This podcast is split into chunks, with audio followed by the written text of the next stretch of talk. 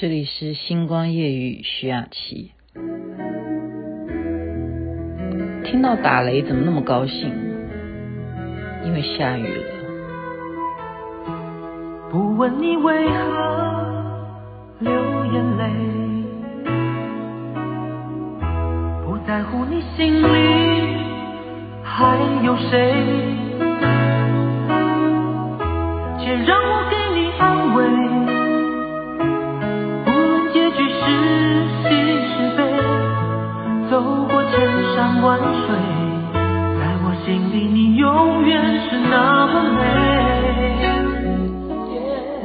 潮水，张信哲所唱的。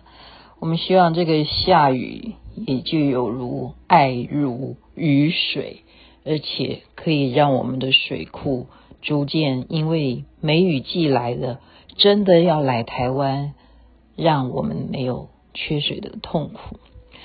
我深深的被这一本书，其实它是曾经我看过的有名的电影啊，而感动。这本书叫做《朗读者》，是德国的，在早年啊，第二次世界大战的时候的一个名著，世界名著。很就是说，很多人认为这本书太好看，畅销作品。它被翻拍成哪一部电影？如果像我们这样年纪的话，就有看过，就是《为爱朗读》，凯特温丝蕾呢，她还因为这部电影得到了奥斯卡最佳女主角。为什么她动人呢？她为什么为爱朗读呢？啊，其实这是一个忘年之爱啊！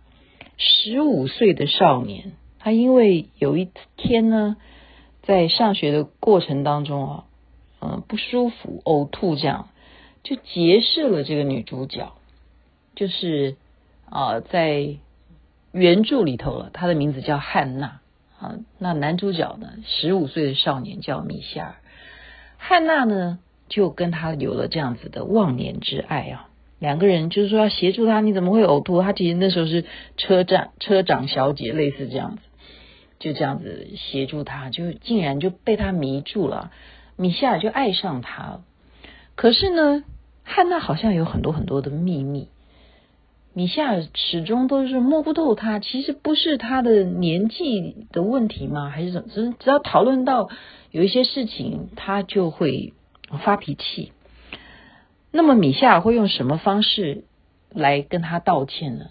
米夏就用道歉信来跟他抒发说：“我。”错了，请你原谅我。啊，那一天我怎么样怎么样？他每一次写的道歉信啊，汉娜根本就不理他，还是不理他。结果有一次呢，他们两个去旅游哈，在旅馆里头，米夏还是用写信的方式留下一个纸条，告诉汉娜说，沉重的再想要多多的。让他能够哈，不要认为我们的忘年之爱是一种障碍，他真的是很愿意负责，他要好好的爱他怎么样？他写了这样子的一个美好的信，没想到汉娜竟然看到这张纸条之后呢，大发雷霆，从此他就不见了，就消失了，米夏尔再也找不到他。那这个过程当中呢？汉娜本来要被他公司要提升啊，要去升官啊什么，他也拒绝。他去选择干什么？他是去选择当一个门口的，就像好像警卫一样这样子的工作。哦，他不去当主管。而这个男主角米夏尔呢，在这些年之后啊，他努力的上学，用功念书，成为了一个律师。这时候他才接到了一个案子啊，就是他当年认识的那个汉娜，他在法院里头要受审，他为什为了什么事情要受审呢？在纳粹时期啊，就是他们要告他说是他把钥匙啊不交出来，让一群人在教堂里头被活活的烧死。害的那一群人因此啊而失去生命，所以他是共犯，他就是一个主谋的成员之一，就是诬告了。其实汉娜怎么可能做这样的事呢？那你知道汉娜怎么样呢？他们就说好，法官说你可以为你自己辩护，那或者是你看完我们的审判书之后，你签名，我们会给你一个最后的判决。汉娜可以就在那个纸上面就自己签名了哈，不知道他签什么，结果他就被抓，就真正就要进进到牢房。我讲到这里为止，大家都不知道我在讲什么吗？会不会？我自己都觉得我好像卖关子卖得太过分了。这样子讲好不好？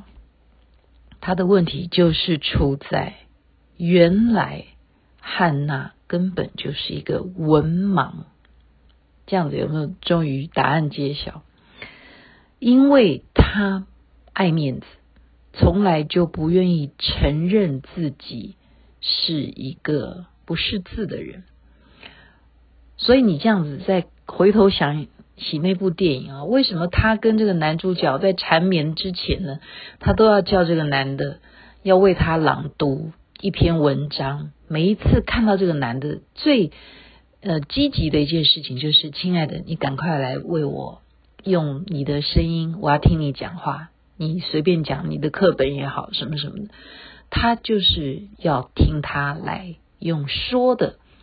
他因为不会写，他也不识字啊。米夏写给他的那些道歉信，他看不懂啊，然后又爱面子。就发脾气，用发脾气的方式来解决这一切，结果弄到自己被好送到了这个法官前面了，给他这样子的一些罪行，你认不认罪？他也看不懂啊，他还是为了那个面子就签字，那你不就是认罪吗？然后人家当他判他你什么什么罪行的时候，他说不。不是的，我根本没有没有做过这些事情，我我绝对不是那个人，我根本没有钥匙，钥匙不在我手上。他怎么样为自己解释的时候，大家就说你这个女的，你前面都不讲话，你现在开始会为自己争辩，你太扯了，谁能够帮他？所以他就是这样子活生生的无罪的人，因为自己的文盲，因为要掩藏自己的弱点，掩饰自己的无知。而最后遭到这样子的冤狱。男主角是一个律师，发现原来这个女的问题是因为她根本不识字，是一个文盲。爱了她一辈子的米夏尔，他决定用什么方式来安慰女主角呢？继续为她朗读，就是每一天他用录音机啊、就像我这样子，我觉得好感动哦。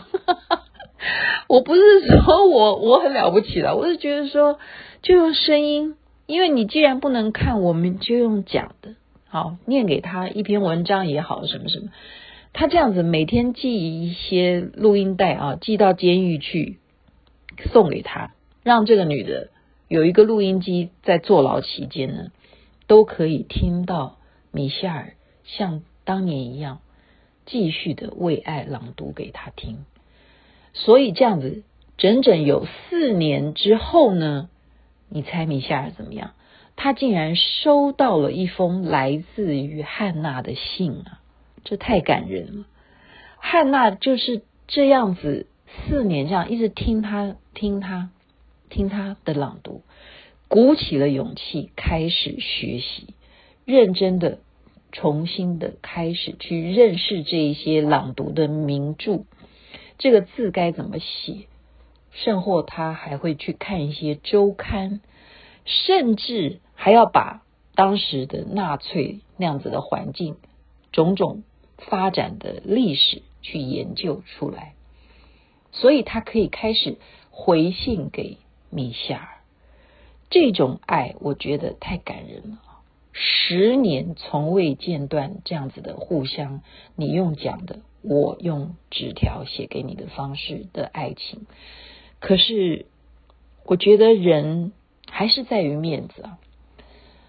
十年间的坐牢呢，汉娜她很有收获，在心灵的层面上面，她不枉此生。可是当她被宣布你的坐牢期间期满了，你可以出狱了，她却没有办法再回到真实的现实里头，所以他选择自尽啊，就是结束生命。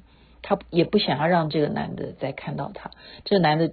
去接他，米歇尔是没有接到他的人，只能够知道他选择一个是不是最好的地方，就是我没去过的地方，这是一个错误的判断，是非常令人惋惜的。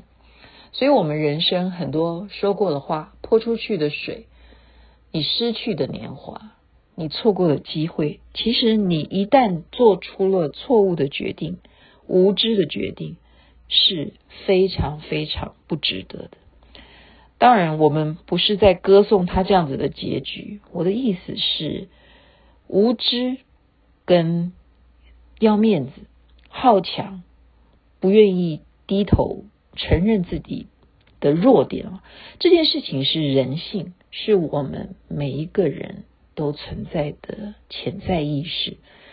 那么要如何的去突破呢？今天就把这个非常有名的《朗读者》这本书，也是一部奥斯卡的得奖电影《为爱朗读》这一部老片，大家不妨回头再去看一看，是不是我们现在的社会，我们现在的疫情也一样的，不要去隐藏你的无知。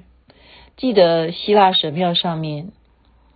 称赞苏格拉底是世界上最聪明的人。当苏格拉底看到这样子的字的时候，他说：“我只知道我是世界上最无知的人。”所以，无知的我们从现在开始去利用疫情的期间，好好的充实自己，让我们活得更有智慧，不是更好吗？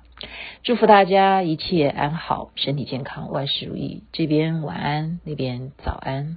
下雨真好。爱如潮水，爱如潮